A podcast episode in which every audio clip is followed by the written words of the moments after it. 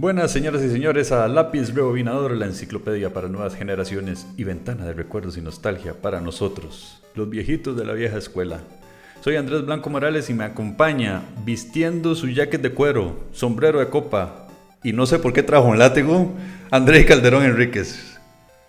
¿Cómo les va? ¿Cómo están, André? Completamente extrañado también por mi vestimenta. Pero bueno, eh, al tino. Al tino, al pan pan y tino tino.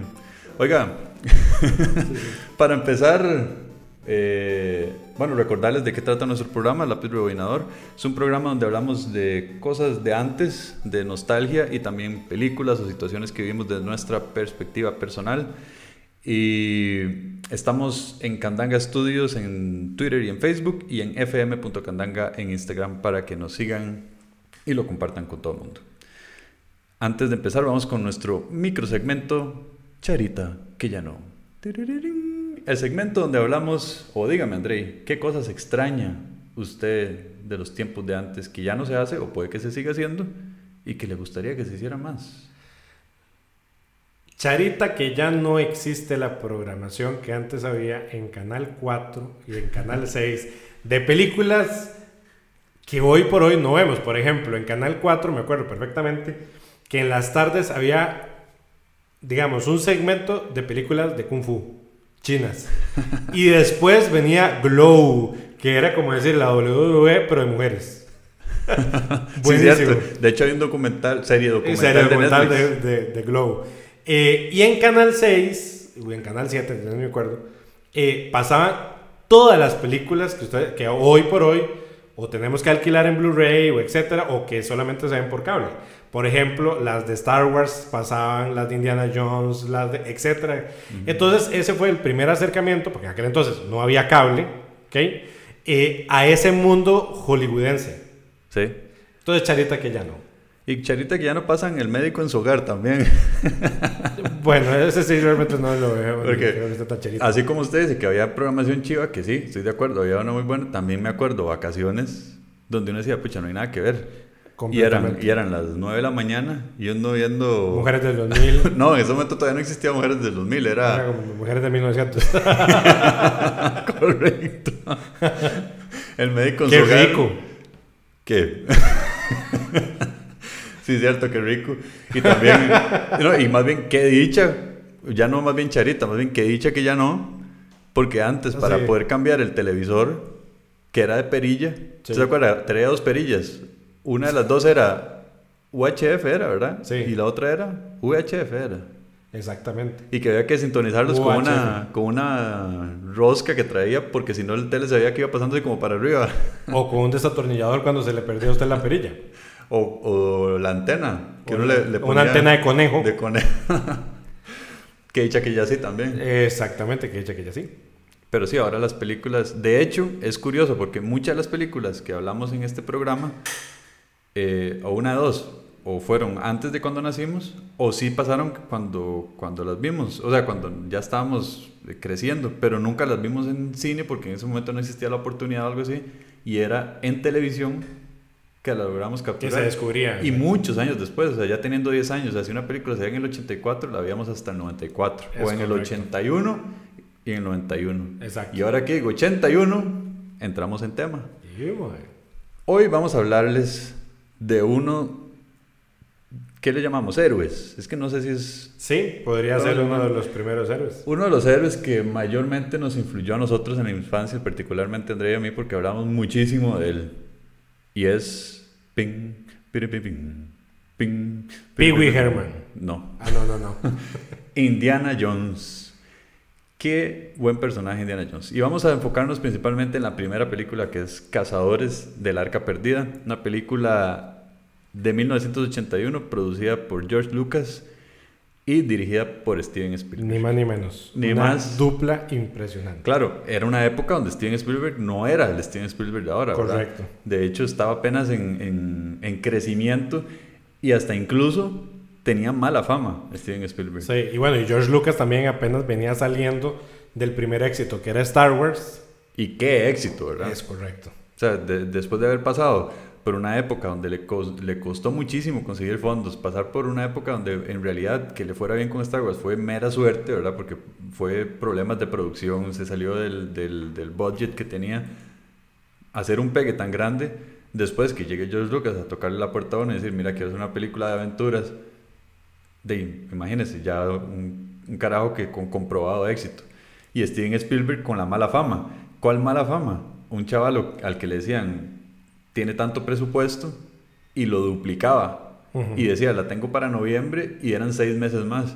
Entonces, incluso para gente que quería buscar, eh, eh, ¿cómo se llama? Gente que financiara la película, donde, donde veían el nombre de Steven Spielberg, era como una mala seña, ¿verdad? E incluso esa fue una de las oportunidades que tuvo eh, Steven Spielberg casualmente para mejorar su nombre cuando él hizo la película, parte de lo que luchó George Lucas por ayudarle a hacer era ayudarle a mantenerlo en presupuesto y en calendario. ¿Y de qué forma? Dijo, Mae, en realidad queremos una película de aventura. No se huele con creatividad, no se ponga loco. Lo que queremos hacer es una película sana, buena, rápida, lo que vinimos y vámonos. Entonces, de hecho, la película, viéndola, es bastante sencilla, simple, no tiene mayores efectos especiales aunque sí tiene localidades complicadas, ¿verdad? Y explosiones y así, pero no, no es como lo que pudo eventualmente haber sido, digamos, comparado a Star Wars, que sí tenía efectos especiales súper dedicados e innovadores para la época, es en realidad bastante sencilla. Bueno, ahí comenzamos con un dato curioso. Dato curioso con André Calderón. Resulta ser que en 1973 George Lucas escribió Las aventuras de Indiana Smith, así se llama. Indiana Smith, correcto. Bueno, pues resulta que él comenzó a pelotear con amigos, sobre todo con un director y guionista que se llama Philip Kaufman. Y Philip Kaufman fue más bien el que le dice a George Lucas, mira, vos no has escuchado de un mito sobre el Arca de la Alianza. Dice, y él se recuerda, este Philip Kaufman del Arca de la Alianza, porque un dentista, cuando era chiquitito, le había contado. Entonces, bueno, esto sería interesante para hacer un personaje. Porque George Lucas quería desarrollar un personaje muy como tipo de, de investigador, arqueólogo, etcétera, pensando en una figura más bien un poco más oscura y más seria, como era Humphrey Bogart en su momento, eh, y tenía la idea de hacer ese tipo de película. Luego, en los años 70, en el año 77, resulta que se va a vacacionar a Hawái, eh, no mentiras, a Maui, y es ahí donde también al mismo tiempo estaba vacacionando Steven Spielberg, se encuentran platicando y... ¡Qué huevo! Exacto, y viene George Lucas y le dice, mira, he estado pensando en hacer este personaje, así, así, así, así. Eh, aunque quiero eh, hacer más bien una grabación, ah, mentiras, le dice, eh, tengo un personaje concreto, pero no lo puedo desarrollar. Y le dice Spielberg, Spielberg, pues yo siempre he querido dirigir una película de James Bond. Correcto. Él siempre quiso hacerlo. Y él siempre quería también dirigir una película donde se filmara en locaciones exóticas. Exóticas. Exacto. Y la oportunidad, como anillo al dedo. Claro, se juntaron las dos. Se juntaron las dos y dice, bueno, no es James Bond, pero puede ser un futuro ícono del cine de aventura. Y dicho y hecho. Y de hecho hay un montón de intertextos en las películas de, de, de Indiana a James Bond. Ajá. ¿ya? Y a otras películas también. Y a otras películas. Que, por cierto, otro dato curioso, ¿de dónde viene el nombre Indiana? Porque, el, bueno, y eso no se ve en la primera película. De hecho, en la primera película nunca dicen el nombre verdadero de Indiana Jones. Hasta, no sé si es hasta la última cruzada que lo dicen, no estoy seguro. El nombre de Indiana es el nombre del perro de George Lucas. Porque George Lucas, por alguna razón, bueno, yo que tengo perro, uno quiere muchísimo a los perros. Tanto así que Chewbacca está también basado en el perro de George Lucas. Entonces, las dos películas más grandes de él, Indiana Jones y Star Wars, tienen influencia del perro de George Lucas para el personaje de Chewbacca y el nombre de Indiana Jones como tal. Muy curioso. Otra curiosidad, antes de empezar a hablar de la trama, fue el casting. ¿Verdad? Originalmente, de hecho, eh, George Lucas peloteó a Harrison Ford como para que hiciera Indiana Jones, inmediatamente Steven Spielberg dijo, no, ya, ya ese es muy grande como porque ya había pasado Star Wars y todo, no, no me parece. Y a quienes a quien buscaron fue a Tom Selleck, que es, quienes no saben quién es Tom Selleck, es el, el novio eterno de Rachel, eh, Rachel, de Mónica en Friends. En Friends. O, para los que son ya más underground, es el que hizo una serie que se llama Magnum, Magnum. P.I. Ajá. Y ese estaba en boga. De hecho, para las mujeres, ese mae era el papichulo de la época, ¿verdad? Y la única razón por la que rechazó el papel fue por eso, porque chocaba con Magnum P.I. Entonces no, no, no le daba abasto el contrato y el tiempo para hacerlo. Y dijeron, bueno, vámonos con Harrison Ford. No sé, es difícil imaginarse Un Indiana es Jones si no Harrison. es Harrison Ford. Pero nunca se sabe, ¿verdad? A lo mejor hubiera sido. Y de hecho, supuestamente, no sé si estarán liberados en un lado, pero sí hicieron hasta pruebas fotográficas y de, y de cine con Tom Selleck como Indiana Bueno, Jones. es como Star Wars pensar que Han Solo hubiera sido Al Pacino. Te imaginas. Exactamente. Se no imagina nada que ver. Pero bueno, esa es el- la curiosidad de la parte del casting. De hecho, también ellos, eh, Spielberg no quería, tanto George Lucas como Spielberg, cuando analizaron a Harrison Ford, el tema era que ya Harrison Ford había trabajado con Spielberg en dos películas X y lo que no querían Ujú. era que se pensara que era una dupla eterna. O sea, ah, Sí, sí, otra sí, película de estos dos trabajando. Como, como, ¿cómo se llama este? Como Leonardo DiCaprio y... Y, y Martin Scorsese. Ajá, y Martin Scorsese, que están siempre pegados. Exacto, exacto. Pero bueno, entonces empieza la película. Indiana Jones, de hecho tuvo varios títulos, todos muy parecidos. Indiana Jones y el Arca Perdida. Cazadores del Arca Perdida. Indiana Jones y, los, Cazadores, del Arca, Perdida. Exacto. Pero bueno, esta película, yo no sé si usted se acuerda cómo inicia, pero siendo una película de aventura, yo creo que no hay película que empiece de manera más emocionante que esta. Y ahí es donde se ve la genialidad, no de George Lucas, sino de Steven Spielberg. Porque cuando empieza, se ven características de Indiana Jones, pero no se ve todavía ni la cara del personaje. Se ve donde van entrando en una selva, se ve nada más primero los pies, luego se ve el látigo, ¿verdad? Es una forma de introducirlo que uno, desde buenas a primeras, yo uno dice, ¿qué es este madre tan pichudo? O sea, es un madre que tiene un látigo. ¿Quién, tiene, quién anda un látigo en la selva? Y uno, o sea, inmediatamente... ¿Quién solo- anda un látigo, puto? Solo André, que anda vestido hoy de Indiana Jones. hoy sí, yo. Pero, pero ya de buenas a primeras, cuando empieza, uno se empieza a emocionar por ese personaje que apenas estamos conociendo y uno dice, ya una característica de quién es. Imagínense que es tanto así que son tres minutos de introducción de gente caminando en la selva, que se van, se van encontrando ruinas y hasta ese momento no se le ve la cara a Harrison Ford. Solo se empiezan a mostrar esas características. Se ve la jacket, el característico sombrero, se ve el látigo, se ve dónde caminando. Y de buenas a primeras empieza la acción también, que eso es- hay películas que tienen una curva, ¿verdad? Que uno dice, "Ay, pucha, qué, qué aburridas son los primeros 15 minutos. Pero empieza donde van entrando a un templo, inmediatamente uno de los que los va eh, escoltando Ah, lo traiciona. Entonces se ve dónde le está apuntando con el arma e inmediatamente saca el látigo y le quita el arma con el látigo. No existe nada que signifique la palabra cool como eso. O sea, inmediatamente ya, ah bueno, y tras de eso sale como de la sombra y es donde ya ahora sí se le ve la cara por primera vez a Harrison Ford. Entonces se ve un Mae que nadie se lo puede burlar, ¿verdad?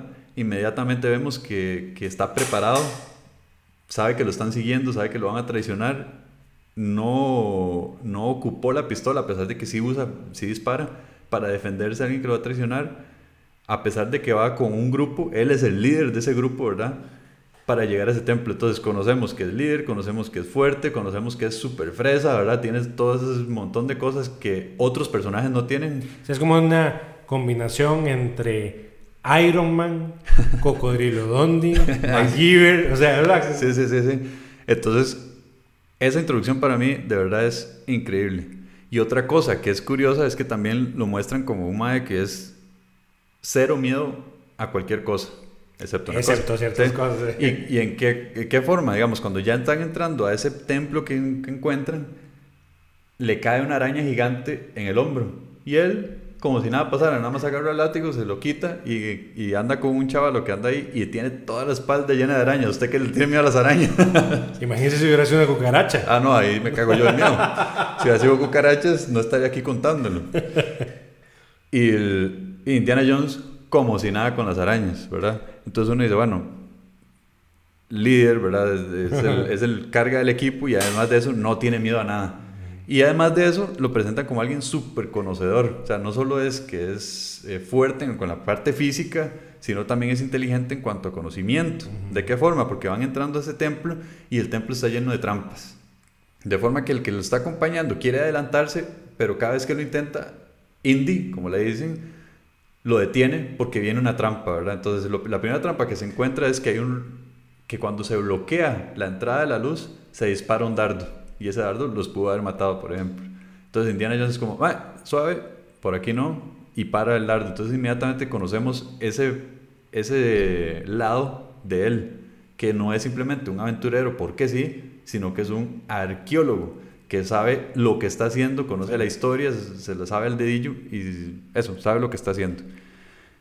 Y entre otras trampas también se encuentra, por ejemplo, el piso que tiene unos switches. Entonces, que si, que si pisa uno de los switches va a salir un dardo también venenoso que lo puede matar. Entonces, lo que se ve es que van caminando hacia esa cueva y al puro final de la cueva hay una estatuilla de oro.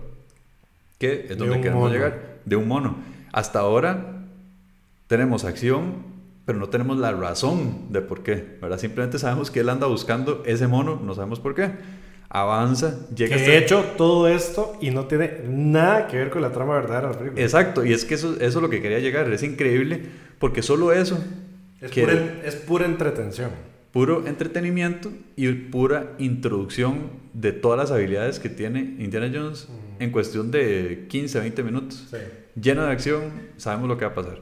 Entonces llega hasta esta estatuilla del mono, donde tiene que hacer la clásica escena, ¿verdad? Un Agarrar saco de arena. Un saco de arena, sustituir el mono, porque la trampa que él conoce es que tiene que cambiarlo por algo que pese lo mismo. Ajá. Entonces está la clásica escena donde según él está calculando el peso, entonces incluso saca un poco de arena del saco, muy inteligente para que quede según él del peso adecuado. Y otra cosa que tienen las películas de Indiana Jones que es muy buena es que tiene muy buen humor, Sí. ¿verdad? Entonces no solo... Que, que ese es otro tema, porque se había pensado que fuera más serio. Sí, Y muy probablemente el efecto no hubiera sido para nada el mismo. Sí, no, Además, no. la- lo llamativo y como la gente, tanto público femenino como masculino, se atrajo hacia el personaje fue cómo ser cool y de acción, pero a su vez con humor. exacto. Y no es un humor tontón, así como que uno sabe, es que qué más idiota. No, es un No, no, humor no, es decir, de- bastante particular. Exacto. Como por ejemplo, eso, llega, sustituye el saco por el mono y se activa la trampa. Quien, o sea, después de que pasó todo lo que pasó por evitar las trampas, se activa y el templo empieza a colapsar. Y todas las trampas que pasó anteriormente las brinca corriendo como loco, ¿verdad? Entonces hay los dardos donde va a seguir, va huyendo y llega un punto donde hay como un, ¿qué? como un hueco que tiene que saltar de lado a lado. Entonces él agarra su látigo y se lo da al compañero para que pase al lado contrario y se da cuenta. Ah, no, todavía no se ha dado cuenta. Y, le- y el compañero ya cuando pasa al otro lado del hueco le dice, tíreme la estatuilla del mono para que usted se pueda tirar. Y el otro dice, no, déme el látigo. Y están ahí debatiendo. Al final Indy cede, le tira el- el- la estatuilla de oro y el otro mae se da la fuga. Y Indy como, Que era malo. "¿Qué hijo de puta, era malo, mae. Entonces, a puro parkour, agarra impulso y brinca al otro lado, casi se cae, se agarra hecho con una raíz ahí que en el piso y logra pasar al otro lado. Entre eso, está pasando, hay una puerta que se está cerrando en cámara lenta. Entonces es el estrés de que él, si no hace eso, se queda atrapado en el templo, ¿verdad? Logra pasar por debajo de la puerta, salvando el látigo, y se encuentra al compa que lo dejó tirado, muerto porque activó una de las trampas que él sí sabía que existían, ¿verdad? Y después de todo eso, cuando pasa por ese lado, la otra clásica escena, la bola de piedra gigante Una piedra inmensa. inmensa que se viene contra él. Entonces va corriendo él, la cámara siempre frente. eh, se ve la piedra gigante donde viene súper estresante y al final logra salir del templo. Ahora, ¿cuál es la sorpresa? Que es que cuando sale, hay un montón de aborígenes o nativos de la región ahí esperándolo con lanzas y flechas y lo capturan. Y se topa al primer enemigo de la película, un carajo que se llama Belloc. Otro, otro doctor, digamos, en arqueología, que siempre utilizaba de primero que Indy se hiciera con las cosas y luego él robárselas. Exacto. O sea, ley de mínimo esfuerzo. Exacto. Que, que el otro hiciera el trabajo y él lo robaba. Entonces lo está esperando con la ventaja de que Belloc sabe el idioma de los nativos Entonces se los tiene burlados diciéndole que es algún, no sé, algún dios algo así. Un ídolo. Exacto, un ídolo al punto que levanta la estatua y todos se, se arrodillan y todo. Entonces cuando se arrodillan es donde Indy aprovecha y ¡pling! sale volando y corriendo por el bosque y empieza una persecución que de nuevo es como graciosa, ¿verdad? Porque toma una ventaja, va corriendo por el bosque, va tratando de vivir. Tiene un compa que nunca sabemos el nombre ni nada, que lo está esperando en una avioneta en el lago o río y mientras está corriendo, se ven los aborígenes detrás, esa es bastante cómica. Y él gritando, hey, empiece, eh, encienda la máquina, ¿verdad? Encienda el, la avioneta. Y el compa que está pescando no sabe si, si, si, dejar ir el pez que tiene capturado o montarse en la avioneta. Entonces está así como decidiendo si se monta o no se monta. Al final deja ir el pez, arranca la avioneta, Indy logra llegar al lago, se tira nadando hasta donde está la avioneta mientras le están disparando flechas y qué mala puntería tienen los nativos porque nunca le pegan.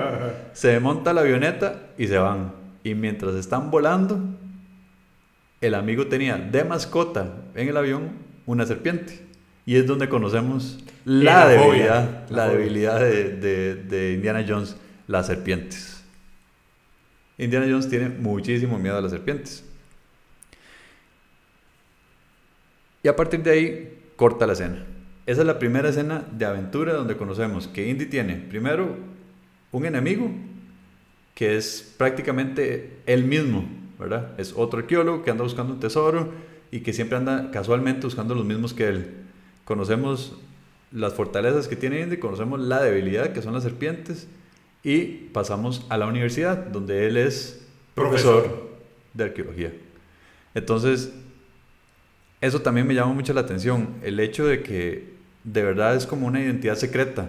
Y de hecho es increíble cómo le cambia la personalidad a él. Con el saquillo y el, y el moño ahí, X, de todos con los anteojillos. Los anteojos. El peinado diferente, todo, como muy nerd. Y la personalidad le cambia, incluso, porque cuando él está en Indiana Jones es un mae rajón, juega vivo como un Han Solo, prácticamente, ¿verdad? Juega loco, el mae. Es un playboy. Súper seguro eso, y cuando está dando clases, pues sí se ve seguro y todo, pero sí es otra cosa, es como decir Clark Kent y Superman. Exacto. Y es un pegue con las mujeres, ¿verdad? Tanto así que cuando está dando clases, la clase de arqueología es prácticamente puras chamaquillas. Y una de las chamacas tiene tatuado o dibujado en, los párpados del ojo, te amo. Entonces la vieja le parpadea como en cámara lenta y el madre como está dando clases y hasta se, se queda ido porque, porque pasa eso. Son, vuelvo a decir, situaciones muy graciosas. Y es mientras estando la lección que llega y conocemos por primera vez otro personaje, que es un muy buen amigo de él, que estará no solo en esta película, sino en otras posteriores. De hecho, en esta no tiene mayor protagonismo, que se llama Marcus. Marcus, que es el director del, del museo. Ajá. Indy, para, para explicar, la razón por la que él vive sus aventuras es para conseguir reliquias para el museo. el museo se las compra. Yo incluso, según yo, me acordaba que, que, que lo hacía por ad honorem, pero no, no, el maestro sí tiene una agenda por, por cobrar. Entonces él dice, sí, yo le vendo las, las piezas arqueológicas al museo. Y retoma la historia diciéndole que sí, que casi tuvo el mono este, ¿verdad? Y están hablando así. Este amigo Marcos... Oh, hay un momento. Acordémonos de que la película se supone que se desarrolla en los años 30. Estamos hablando que en esa época, pues... Eh, precisamente tanto las universidades en Estados Unidos como las universidades en Reino Unido hacían mucha investigación. O sea, era investigación de ciencias naturales, se hacían exploraciones para comenzar a descubrir un montón de cosas. Entonces, pues el personaje calza perfectamente para la época. ¿Y quiénes más hacían expediciones arqueológicas? Los nazis. Los nazis. Porque estamos hablando de los años 30. De hecho, se supone que la última cruzada, eh, perdón, que la... El arca. El arca perdida pasa en 1936. Entonces estamos hablando de que está en el apogeo de la Segunda Guerra Mundial. Correcto. Y entonces ahí donde ya la película hace el giro a favor de la trama, que es el arca perdida. Entonces, ¿qué es? Hay unos chavalos del museo esperando a Indy en una sala de reuniones ahí, donde le hablan que los nazis están buscando la famosa arca perdida. ¿Qué hay dentro del arca perdida? Ok, se supone que dentro del famoso, la famosa arca de la alianza es donde Moisés eh, ingresa los diez mandamientos y otros textos sagrados y otros elementos del pueblo judío. Se supone que después de muerto Moisés, los judíos llevan esta arca de la alianza e incluso se posiciona en el primer templo judío o el templo de Salomón para tener custodiado estas reliquias. Se le decía que, y de hecho al día de hoy el pueblo judío aún lo cree, que esta eh, arca de la alianza tenía poderes.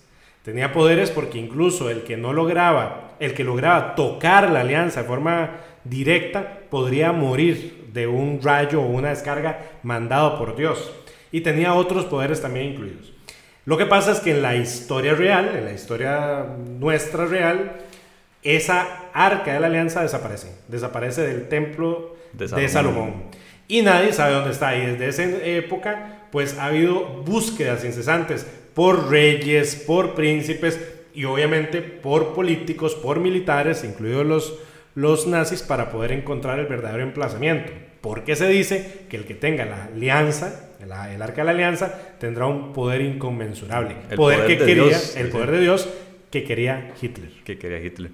Entonces estos chavalos que son del museo le dicen a, Indy y a, se me olvidó el nombre, Marcus, que los nazis están buscándolo. Y dice que hace como, ¿cómo? Es que para, para, para, para saber dónde está tienen que encontrar una ciudad que se llama Tanis y para encontrarla se ocupa un, un, medallón, un cetro, que se llama el cetro de Ra, que ese le ayuda a indicar. Entonces dice, si lo están buscando, están perdidos, porque no, no tienen eso. Entonces, y, los, y tras de eso le hablan del arca de la alianza, y Indy, que también es muy incrédulo, dice, está bien, es una pieza arqueológica valiosa, pero los madres le advierten de que puede tener cierto poder y todo, y él obviamente incrédulo dice, no, jamás, eso simplemente son babosadas son leyendas. Que tiene, son leyendas, pero igual por su contenido histórico vale la pena eh, buscarla. buscarla. Entonces, pues los, los científicos estos o los del museo aceptan que luego se entiende que esos científicos pues muy probablemente eran parte del gobierno de Estados Unidos porque no querían que los nazis tuvieran el poder, sino que más bien Estados Unidos fuera el que tuviera el poder de la alianza.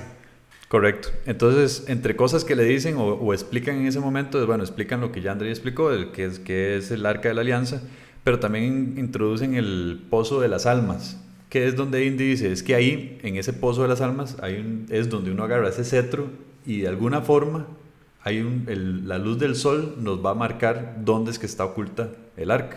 Porque Indy lleva un libro o un tipo de diario con registros donde él tiene un montón de, digamos, de elementos ya preinvestigados en relación. Ajá. Y entre eso, una de las cosas que, que indican es que este mae sospechan que este carajo, Belloc, está ayudando a los nazis. Entonces, ese que conocimos en la primera parte de la película, que no tiene nada que ver con la Alianza, ya tiene una razón de existir y que nos hayan contado eso, ¿verdad? Que es, que es el antagonista de India hasta en esto, ¿verdad? Está el arca. Y ayudando a los nazis siendo americano, ¿verdad? Y es donde entonces le dicen, sí, vamos a darle el dinero para, para, ayudarle a ir a buscar eso. Entonces, eh, lo primero que tienen que hacer es buscar este medallón que tiene un cristal para pegarlo al cetro, para que cuando lleguen al pozo de las almas poder saber dónde está. ¿Y dónde tienen que ir? A buscarlo. Tienen que ir a, se me olvidó el lugar, Nepal. a Nepal, que es donde está la ex, la ex que se llama Marion. Pero él no anda buscando, no la anda buscando a ella, anda buscando al papá. No, anda buscando ah, al papá, de, ella, Al papá de ella. Que es el que tenía eso. Entonces dice, bueno, vámonos para que Nepal. Tenía el medallón. Que tenía el medallón. Entonces, bueno, agarremos las cosas para Nepal.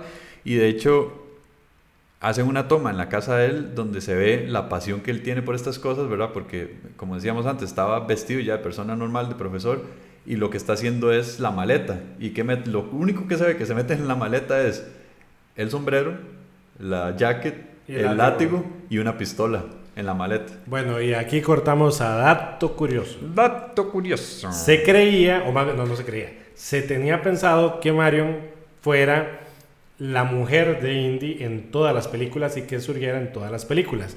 Pero nuevamente, como un guiño hacia James Bond, luego se tomó la decisión de que fuera una mujer diferente por cada una de las películas. Y por eso luego solamente la vemos en la última película, que es la de la calavera de cristal. Que ni vale mencionarla. Sí, digamos que, que no la hablemos. Y otra cosa, bueno, tal vez ahora más adelante. Bueno, agarran el avión y se van para Nepal. Toma curiosa, otro dato curioso. El viaje en mapa. El viaje en mapa. Cada vez que Indy viaja a algún lado, hay una toma de un avión eh, como en marca de agua y encima el mapa Tan, tan, tan, tan. Exactamente. Y se va el mapilla ahí. y con, con una línea roja diciendo para dónde va. Entonces, llegan y llegan a Nepal. Y introducen el personaje de Marion. ¿De qué forma lo introducen? Por eso me parece tan buena la forma de contar la historia, porque no, no son evidentes, como decía André, son un poco más detallistas y si usted pone atención ya en- entiende la personalidad del, del personaje. Entonces llegamos a un bar donde Marion parece ser la dueña de este bar y está teniendo una competencia de bebida con otro borrachillo, donde se mandan un shot y es hasta el, el que caiga, ¿verdad? Donde ella está como si nada, el borracho está que ya no ni aguanta una y de hecho la competencia de tragos lo gana ella, ¿verdad? Entonces están ahí compitiendo, le gana el borracho este, ella de verdad ni chistaba de, de estar embriagada, saca a la gente del bar y escena característica. Está dando la espalda a ella, pero como es de noche, hay luces de. Bueno, hay una fogata adentro porque es Nepal, está todo nevado y todo, entonces con eso mantenían caliente. Solamente se ve la silueta de Indy y ya uno reconoce, llegó Indy, ella también reconoce inmediatamente, gracias a la sombra, que llegó Indy. ¿Por qué recalco tanto eso? Steven Spielberg quería lograr con Indiana Jones lo que él logró con Tiburón y con ET. Si ustedes ven, digamos, ustedes se acuerdan, la silueta del, del chamaquillo de ET con la bicicleta en la luna, es una escena icónica. Usted solo lo ve y dice, eso es ET. Usted ve el tiburón y usted dice, es de la película Tiburón. Entonces, él buscó algo que caracterizara a Indiana Jones y que no hubiera a nadie más, aunque sí hay películas muy viejas que tienen vestimenta parecida, que identificar a Indiana Jones. Tanto así que uno ve solo la silueta de Indiana Jones y uno dice, ese es Indiana Jones. Sí, es no una hay marca. es, es una marca. Y lo logró gracias a su jacket, a su sombrero y su látigo. Sombrero que para que no se cayera le ponían cinta doble. O sea, él andaba con el sombrero pegado. Entonces, toda la película resulta ser de que él andaba con el sombrero pegado con cinta en la cabeza para que no se le cayera. Un dato curioso Sí, con Andrei. correcto, correcto. Ok. Pero sí, es increíble lo que, lo que se logra a puro lenguaje visual, ¿verdad? Entonces, cuando aparece, entonces, ¿qué conocemos de Marion? Con solo verla, que no nombre. es, además del nombre, conocemos que... Que no es una mujer cualquiera. No es, y eso para la época también tiene peso, porque viniendo de, de hablar, de hacer películas de Sí. James Bond, donde todas las mujeres eran simplemente objetos, Sexualizadas. Ajá. llega Marion y es una chica ruda, Sí. que pelea, que no se deja, apenas ve a, a, a Indy llegar al bar, lo primero que hace es de reclamarle por el pasado, le pega una cachetada. O sea, es una mujer fuerte, Sí. que en esa época no era común y menos en una película de aventura. Y de hecho, en otras películas de Indy, por ejemplo, bueno, pero no voy a hablar de otras películas, pero sí, la, digamos, la del Templo de la Perdición, la, la mujer que estuvo en esa película, nada que ver con Marion. Era súper débil, ya era Sí. más, más un Más objeto ahí. de- exacto, más cliché como, como, en, como en 007. Entonces, el personaje de Marion es muy bueno porque de verdad es un partner Correcto. para, para Indy, más que, que un estorbo o más que, que, o sea, de verdad es una ayuda en su aventura. Entonces, ahí es donde Indy le habla que anda buscando al papá, que se llama Abner, y le anda buscando el medallón, ¿verdad? Que lo ocupa, no le dice para qué, le ofrece comprarlo incluso, le ofrece 300 dólares, y la vieja como que, no, no sé dónde está, ¿verdad? Se hace la loca, y al final dice, bueno, le doy 200, eh, 300 dólares ahorita y 2.000 dólares apenas termine mi, mi expedición. Y aún así, ella se hace la dura, ¿verdad? Y le dice, no, yo no sé dónde está eso. Y por cierto, mi papá murió, ¿verdad? Yo no, ya, ya no existe. Y se va Indy del bar diciendo, venga mañana. Y mañana tal vez lo considero. ¿Dónde sale Indy? Por primera vez vemos el medallón. Ella lo andaba siempre guindando en su cuello. Entonces ella nos lo muestra a la cámara. Y es un medallón que tiene unas inscripciones alrededor. Tiene efectivamente un cristal en el puro centro. Rojo. Ella- rojo. ¿Era rojo? No me acuerdo. Bueno, un cristal. Rojo. Y ella se quita el medallón y lo deja en una de las mesas del bar. Cuando está limpiando, vemos por primera vez Al otro este- malo. al otro malo, que ese sí no me acuerdo el nombre porque de hecho no lo dicen, yo creo que solo No, están los que no créditos. es es Es un nazi que un tiene. Sí, es un, es un alemán ahí y tiene una forma de hablar muy peculiar porque hace como, como que tartamudea. Es... Y también, digamos que, que su, su indumentaria y la forma, digamos, como lo pintan, también es sumamente característico. Ajá, sí. Vestido de negro, con anteojos. Exacto, porque no llega solo, llega como con cuatro villanos más. Y, es, y él siempre anda con su traje entero, con un sombrero de copa, como con un bastón. Y los otros son personas ahí normales, ¿verdad? Y él llega y casualmente, ah bueno, es que eso no lo dijimos, cuando Indy se monta en el avión, se ve que él lo anda persiguiendo, está en, está en el mismo avión con él. Entonces cuando lo vemos ahí ya sabemos que anda buscando lo mismo, entonces le vuelve a preguntar a Marion sobre ese medallón, que dónde está, ella contrario a Indy, que a Indy le dice, venga mañana y hablamos sobre eso, a él le dice, no, yo no sé dónde está eso, no sé ni de qué me está hablando, se hace la loca, y ella, y él, perdón, pretende torturarla para que le diga dónde está. Ya sabemos que el medallón estaba en una de las mesas, ¿verdad?, del bar, donde la está a punto de quemar, porque la va a torturar con un pedazo de metal caliente, en el punto que ya le va a meter el, el pedazo de metal caliente, sale el látigo de Indy le quita el, pedazo de metal y empieza una escena de acción bastante buena, que es donde vemos a Marion peleando, disparando, ayudándole a Indy, hacen buena pareja de, pelea mientras está peleando Indy con uno de los maes, de hecho uno de los maes está ahorcando a Indy y volvemos a lo mismo en la parte de comedia, ella está en el otro lado del bar y Indy le pide un whisky, le dice, me regala un whisky, y le manda la botella, entonces le pega un botellazo al mae que lo tiene agarrado. Y es que es eso, las escenas de acción de, de Indiana Jones son muy entretenidas, son como, como las peleas de Jackie Chan, que no solamente, Que no solamente pelear, vienen como, usan recursos eh, físicos para hacer la, la, parte de la pelea un poco más cómica. Entre esa pelea, la mesa donde está el medallón... El agente Tot se llamaba el malo. Ok, ese memo. Entonces, entre esa pelea el medallón cae en la fogata que está en el centro del lugar. Entonces, evidentemente, está ardiendo. Este agente Todd. Es correcto. Lo ve el medallón y lo trata de agarrar. Entonces, ¿dónde lo agarra? Se quema, evidentemente. Entonces, lo que pasa es que di la mano prácticamente se le queda pegada al medallón. Él grita de dolor, deja caer el medallón, sale corriendo a la nieve para enfriarse y el medallón queda ahí tirado. Entre todo ese despelote, Marion eh, recoge de nuevo el medallón y se escapa con Indy. ¿Y dónde se escapa? Le dice, bueno, papito, a partir de ahora, hasta que usted me pague la plata que me dijo, usted y yo somos compas. Vámonos. Y se une a la aventura. Em, ¿Y para dónde van? Para Egipto. Para Egipto. Van para el Cairo. ¿A dónde? A donde está el, el grupo de eh, nazis haciendo una una excavación arqueológica para buscar el pozo de las almas. El pozo de las almas. Para poder encontrar eso. Ahora, cuando llegan, se llevan la sorpresa de que no están tan perdidos. Entonces dicen, qué raro, ¿cómo supieron que sí están relativamente cerca?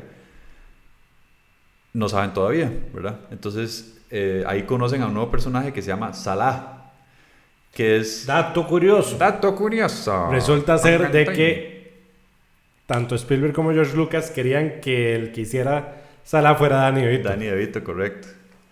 Pero no, no se pudo. No. Pero igual, el personaje de él es muy bueno y la actuación también es, es bastante buena. Y es un, es un buen compañero también en la aventura. Les ayuda muchísimo. Y él es el que se conoce el teje y maneje ahí en el Cairo. Entonces él dice, bueno, yo tengo un compa que le puede ayudar a leer esas letras que tiene el medallón para ver qué dice ahí, a ver si nos puede ayudar. John Rhys Davis es el que hace Sala. Ah, ok, es el mismo carajo. Eh, bueno, hablan de eso, que los nazis tienen una excavación gigante, ¿verdad? Pero gigante, son miles, miles de, de, alemanes ahí dándole a la excavación buscando eso. Ahí es donde ya se dan cuenta, o, o Indy ve a Belloc, que, que, está ahí ayudando, entonces dice, ay, qué madre. Pero Indy dice, mae, tranquilo, no tienen el medallón, no, no, no pueden llegarle.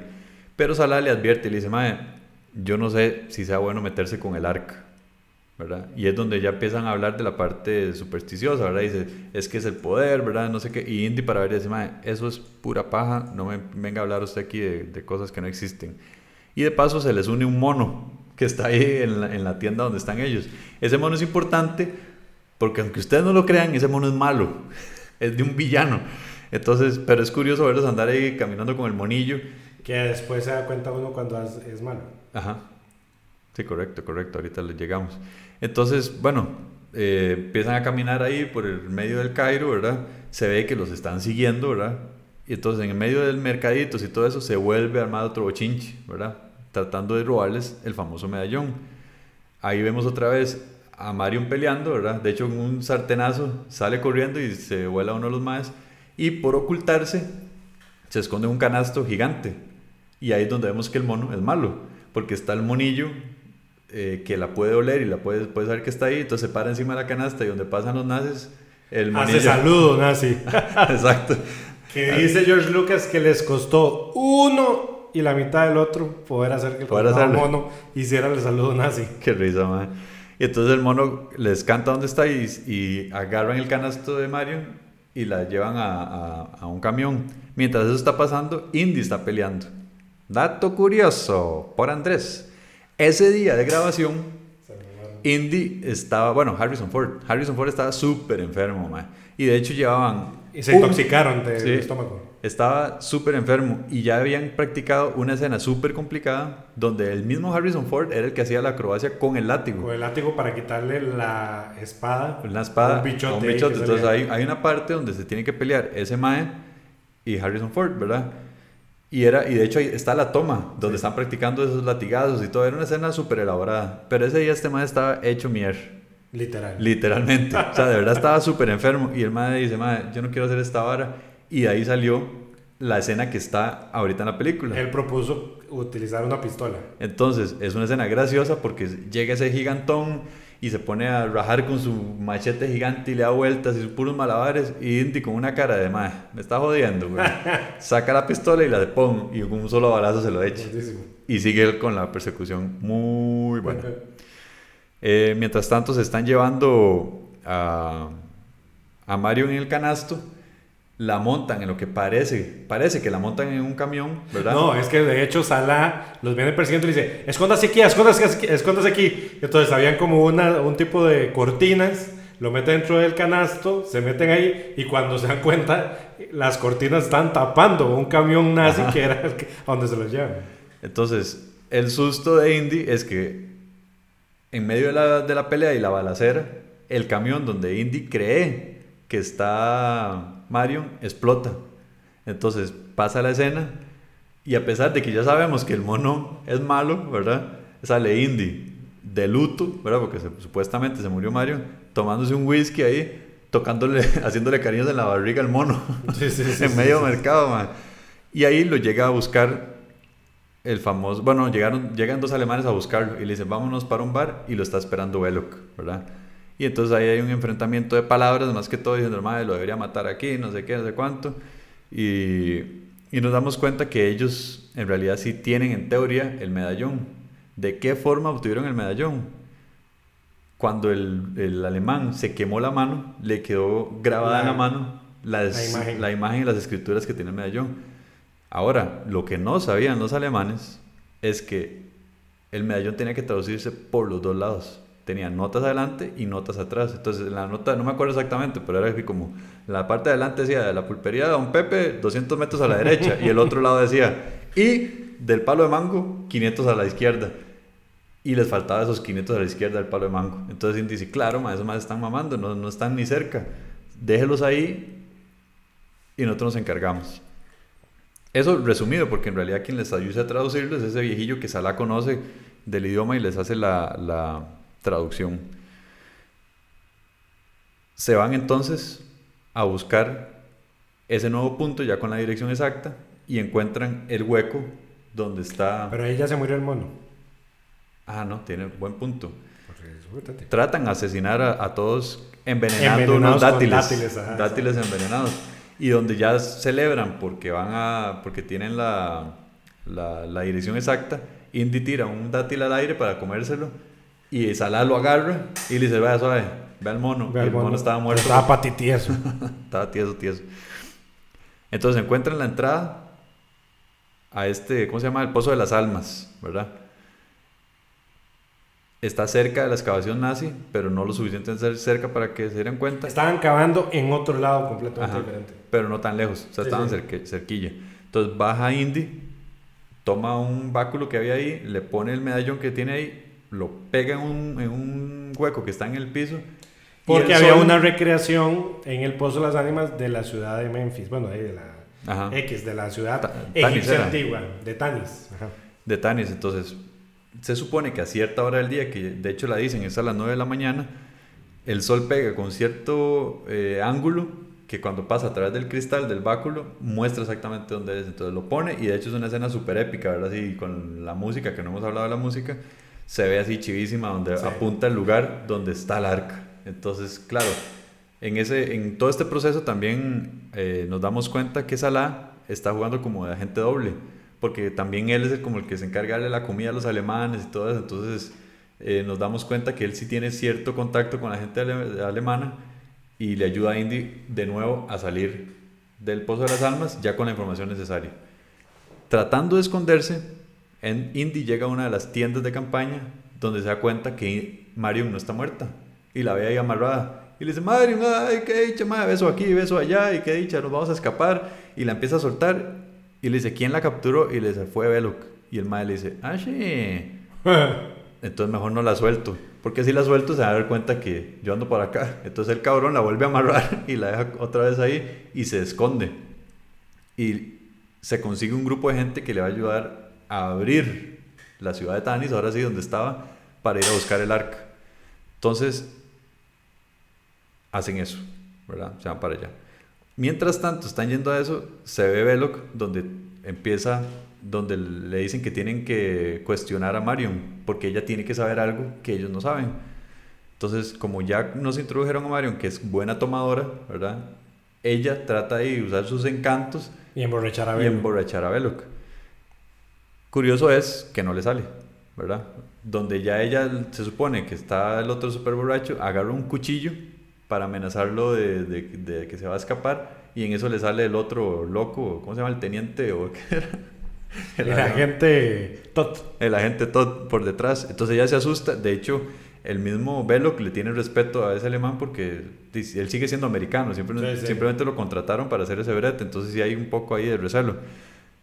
Y tiene una escena grasosa. Porque entonces está ella con Belloc ahí como medios asustados. Y entonces el mae saca una vara, mae, una varilla que parecen unos chacos ninja, ¿verdad? Y, y esos maes se quedan pensando, mae, nos va a matar con esta vara. Y empieza a darle vueltas a los chacos, plip, plip, plip, y al final era un gancho de ropa para quitar el saco, mae. Qué bueno. Muy bueno. Y no le hace nada, nada más se sientan ahí a conversar y ver qué carajo era. Mientras tanto, el equipo de excavación de Indy ya está en el punto donde está el arca, donde está Tanis. Y para darle un, sentido más sobrenatural, justo cuando estaban empezando a abrir las ruinas, el cielo se pone súper nublado, empiezan a caer truenos, como dando a entender que es Dios que está castigando a la gente que se está acercando al arca. ¿Qué pasa en ese momento? Ponen un, un mecate para que baje al, al famoso hueco este de Tanis y todo el piso... em- Dice, es que se está moviendo el se está piso. moviendo el piso, qué raro. Y cuando pone la antorcha es todo Culebras y culebras. sí, lleno de serpientes. Y ya sabemos, por la introducción, que esa es la debilidad de Indy. Entonces el mae cagaba de miedo ahí. Lo que hizo fue que bajó un tanque de gasolina y las quemó, las llena de, de- de gasolina y les prende fuego. Y Salah baja con él, ¿verdad? Y luego le sale una así quemada. Me asustó, man, me asustó. Entonces, ahí nos damos cuenta que efectivamente el arca está ahí. Entonces se ve donde le, le ponen unos palillos ahí para cargarla. La gente que está arriba le ayuda a sacarla. Pero cuando salen, No, todavía no. Ah, no, no. Cuando, de hecho, se ve, está Belloc viendo a la distancia y ve un grupo de gente haciendo una excavación y ve donde sacan el arca. Y el ma dice, claro, weón, otra vez, aquí nos ganó Indy, vamos por esa vara y sacamos el arca y se la robamos. Entonces, cuando sale Indy, no, sale Salah, sí. Nada más cae el mecate y Indy dice, "Ey, ma, pero ey, ¿cómo ocupo salir, weón? Y se asoma a Belloc y le dice, "Ey, está jodido, I'm sorry. So sorry, man. Y no solo eso, sino que los alemanes le mandan a Marion para abajo también y los encierran. Entonces empieza una... Cual la ida en la ópera de Verdi. Ah, sí. Entonces ahí empieza toda una dinámica, una toma donde necesitan salir del lugar, ¿verdad? Entonces ahí es donde se ve el conocimiento este que tiene Indy delante de, de la arqueología. Entonces dice, no, aquí... Tenía que haber una salida. Ajá, tiene que haber una salida por un lado. Culebras De hecho, habían dos estatuas o dos, dos... Bueno, sí son estatuas y sí, columnas que son gatos de esos egipcios, ¿verdad? Entonces Indy sube con el látigo ahí, super pichu, pa, derrumba la, la columna y abre un hueco en el templo. Y el maestro se mete y le dice, Mario, por aquí ya encontré salida. Y donde se mete Mario está lleno de momias, ¿verdad? Entonces es una escena eh, graciosa porque se encuentra ese montón de muertos, ¿verdad? Y el mae la jala y dice, ok, ya salimos. Salen de donde están encerrados y ya se dan cuenta que los alemanes ya tienen empacada incluso el, el, el, arca. el arca en una caja ahí con las Bálticas y todo. Y si ya se lo van a llevar. Pero en un avión y dice, claro, ahora agarremos ese avión y nos lo robamos. Y empieza una escena de acción que es muy característica también de Indiana Jones, que es donde están tratando de llevarse esa avioneta. Entonces ahí hay tres personas. Uno de los chavalos, Indy llega y nada más pum, pum, pum, un par de golpes. ¿El piloto? No, ese, era el ayudante, el piloto. El ayudante del piloto, Luego queda el piloto en el avión.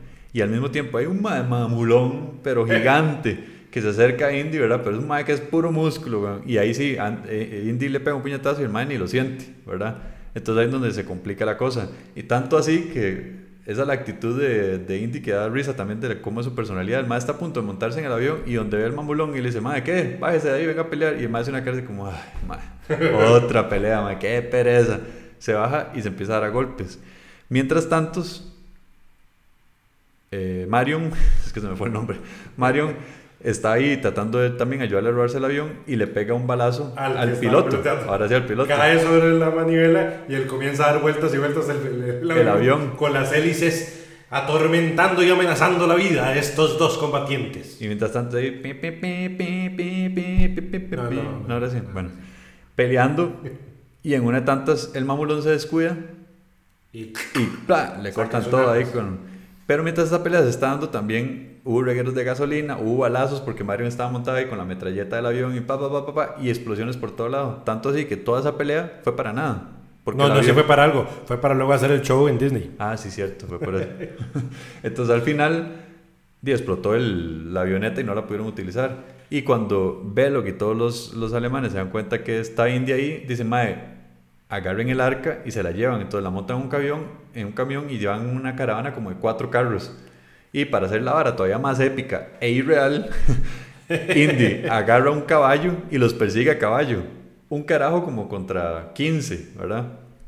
Y viene una, una escena de acción muy buena, que es como una mezcla de un western con algo más moderno, ¿verdad? Que es Indy montándose en cada uno de los camiones de esa caravana, volándose uno por uno a cada uno de los nazis. Entonces va brincando de camión a camión, tanto así que agarra el camión que tiene el arca, ¿verdad? Y ya él dice, ya voy aquí ganando. Eh, Belloc todavía va en un carro más lujoso ahí al frente de ellos. Y aún así vuelven otros alemanes, lo abordan y lo tiran al, en una, al frente del camión. Y hay una escena ahí que es bastante peligrosa, incluso para el doble de acción de, de, de Harrison Ford que tiene que pasar por debajo del camión. ¿Se ah. acuerda de esa parte? y lo arrastran por, por la, por la arena, ¿verdad? Sí, como con una villa. Y se vuelve a montar el camión y ya lo, lo, logra tomar. Pero esa escena, de hecho, dicen que está basada en otra película, que no me acuerdo cuál es, que, que hacen exactamente lo mismo, pero es con caballos en vez de camiones. Y pasa por entre las piernas de los caballos, da la vuelta y se vuelve a montar. Es exactamente la misma toma, nada más que hecha por, por Steven Spielberg. Qué curioso. Ahí sacan del camino a verlo que a sus secuaces y ahí parece que ya ganó Indy. Porque uno dice, ya, se llevó el arca. Y de hecho, eh, hay un momento de celebración, está con Salah, la vieja de esta Marion se despide de Salah con un beso en la boca y lo deja alborotado ahí al viejillo. y se montan en un barco y de verdad ya parece que todo está perfecto, ¿verdad? De hecho, los, los miembros del, del barco son amigos de, de Indy también. Y ahí se ve el primer poder sobrenatural del arca porque está cubierto en una caja de madera. Y en una tantas, en, ese, en una toma dentro del barco, se ve donde empieza a prenderse fuego de la caja, como diciendo el arca, ¿qué estoy haciendo aquí, verdad? Me están sacando de donde pertenezco. Y ahí, ahí se pone romántica la cosa entre Marion y, y Indy, ¿verdad? Pero no contaron con que los nazis tenían un submarino. Entonces llegan con un submarino, intervienen el barco Invaden el barco también. Indy se esconde, pero sí logran secuestrar a, a Marion de nuevo. Y hay una escena también que yo digo, madre, qué, qué cosas, porque el mae, ya después de que se logran llevar, dice, madre, ah, bueno, el capitán del barco miente y dice que él mató a Indy, ¿verdad? Dice, no, ya lo, nosotros lo matamos y lo tiramos por la borda. Incluso trata de salvar a, a Marion diciendo que se las deje como esclava, ¿verdad? Ah. Pero no lo logran hacer porque Velo que está enamorado de Marion, entonces se la quiere llevar. Indy lo que está es escondido. De un momento a otro, no sabemos cómo, Indy nadó del barco al, al- Submarino. al submarino. Y el mae se despide a lo lejos de toda la tripulación del barco y todos celebrando y pegando gritos y todo. Yo, mae, los nazis no vieron que estaban celebrando, mientras el se monta- en el submarino, mae. Y el mae empieza a noquear nazis y a disfrazarse, les roba la ropa para disfrazarse de, de, de- de nazi, nazi. ¿verdad? Y incluso hay, hay un momento que ya está disfrazado y choca hasta con Belloc y Belloc no se da cuenta que es él. Y van de camino a una isla. ¿Por qué a una isla y no van directamente a Alemania a dejar eso? Porque entonces Belloc les mete un cuentazo, ¿verdad? Y les dice, madre, ¿qué pasa si nosotros abrimos el arca y no hay nada? Imagínense cómo se pone Hitler si se da cuenta que lo que le trajimos no es lo que él quería. ¿Por qué no vamos y la abrimos para ver qué hay y luego ya lo llevamos allá con el Führer?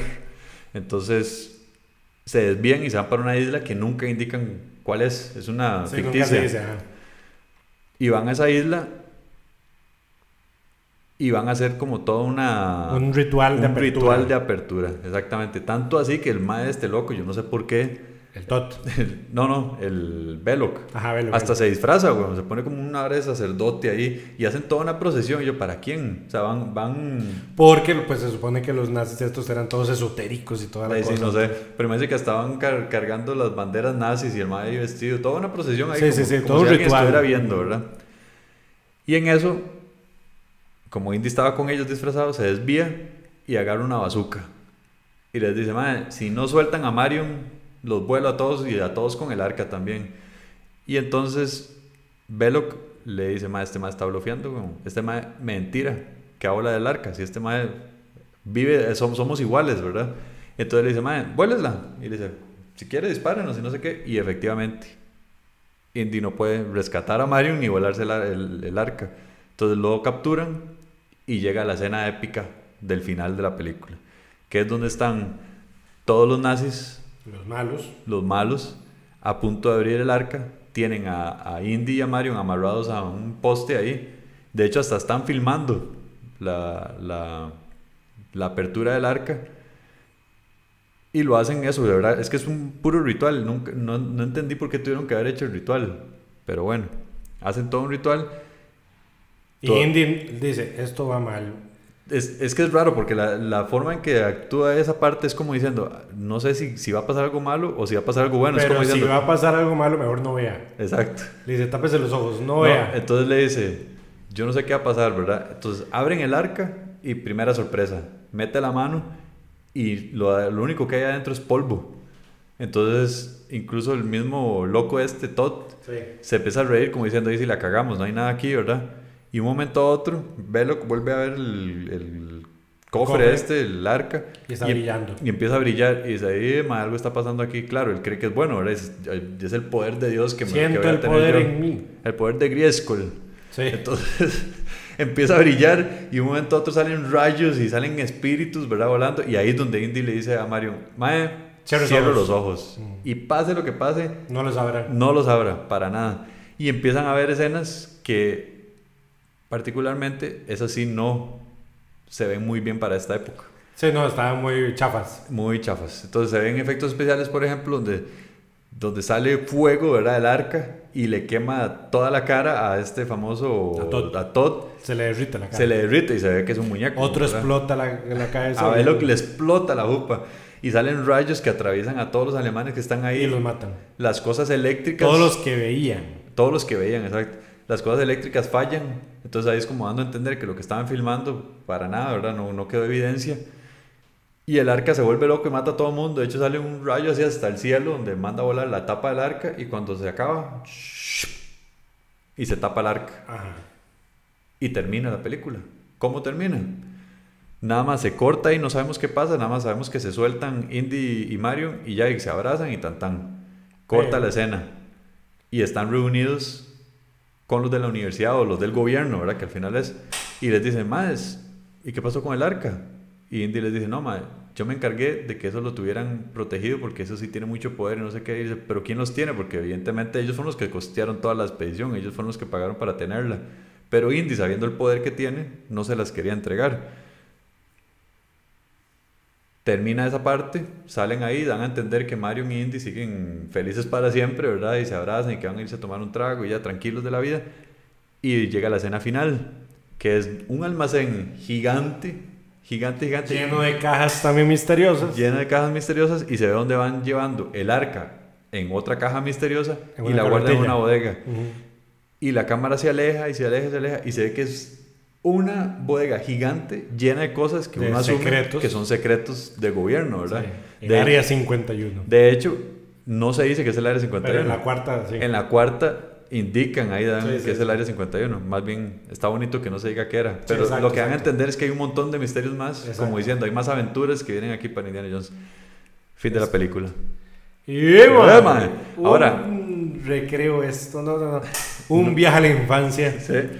Hay algo que no hemos hablado, que es prácticamente otro personaje por sí solo. Y es la música de John Williams. Increíble. Es En esta y en las películas en todas. de ellos. ajá. Es increíble. Cómo la música calza con, con cada personaje, con cada sentimiento. Sí. Y con- cada personaje tiene un leitmotiv que se llama. O sea, una música especial para ese personaje. Para Entonces, cada vez que se introduce el personaje, suena esa melodía. Muy bien hecho. Muy, muy bien hecho. La, la, la orquestación, de hecho, se ven en los CDs de la orquesta por aparte, etc. Eh, eh, o sea, es una sinfonía completa. Correcto. Y es, de verdad, es un personaje por sí solo. Esa película, Sin música. Star Wars, eh, ET, sin, sin John Williams, quién sabe qué serían, ¿verdad? Sí. Pero excelente. Esta película marcó mucho nuestra infancia. De hecho, André y yo pasamos hablando uh, de Indiana Jones. Y curioso porque las películas son antes de que nosotros, digamos, es del 81, nosotros somos 84. Correcto. Y no recuerdo. Pero la, descu- vi. la descubrimos muy probablemente por ahí del 93, 94. Por ahí. Pudo haber sido por ahí. Y me acuerdo que incluso, estando como en cuarto grado, ya nosotros hablábamos de, de uy, madre, vio que viene la cuarta película. Imagínense, y salió como, Sí, cierto, como sí, es 15 cierto. años después, weón. sí, sí, sí, sí. Pero yo me acuerdo que nosotros hablamos, uy, sí, salió una noticia ahí en internet, dijo uno muy jetón, de que venía la cuarta película. Pero sí fue un personaje muy importante para nuestra infancia, porque nosotros, obras de teatro, cosas que escribíamos y todo, influidos por este personaje de Indiana Jones. Hay un dato curioso Dato que curioso. aparentemente en, en el momento en donde está Indiana Jones, eh, precisamente ya descubriendo el arca ahí en Egipto, hay una columna eh, dorada y Ajá. hay una inscripción de Citripio y de Arturito. Correcto, sí, sí, sí. Y también de, creo que de T hay una parte que sale. Ajá, correcto, correcto. Y también otro dato curioso es que, bueno, hay tres películas originales de Indiana Jones, luego se hizo la, la secuela de la cuarta, ya más viejo, pero El Templo de la Perdición es una precuela al Arca Perdida. Uno pensaría que son seguidas. Y en teoría, la de El Templo, o más bien, sí, la del Templo se hace en el 36. Es- se supone que está ambientada en el año 1935. La de El Arca Perdida es en el 36. Y la de la Última Cruzada es en el 38. Ujú. Ahí en futuros programas trataremos de las otras películas. En fin, si les gustó la película, cuéntenos cómo vivieron ustedes el personaje, si les gustó esa o si prefieren otra de, Indiana Jones que les gusta más. Si les gustó la cuarta, no nos escriban. Pero tal vez en algún momento hablaremos de la cuarta también. Eh, si les gusta nuestro programa, recuerden compartirlo con todo mundo. Nosotros en redes sociales estamos como Candanga Studios en Facebook y Twitter y en Instagram como fm.candanga. También en nuestra página de internet como candanga.fm. Y no se pierdan nuestro programa. Más datos curiosos de parte de Andrei y nos vemos en la próxima. Hasta pronto.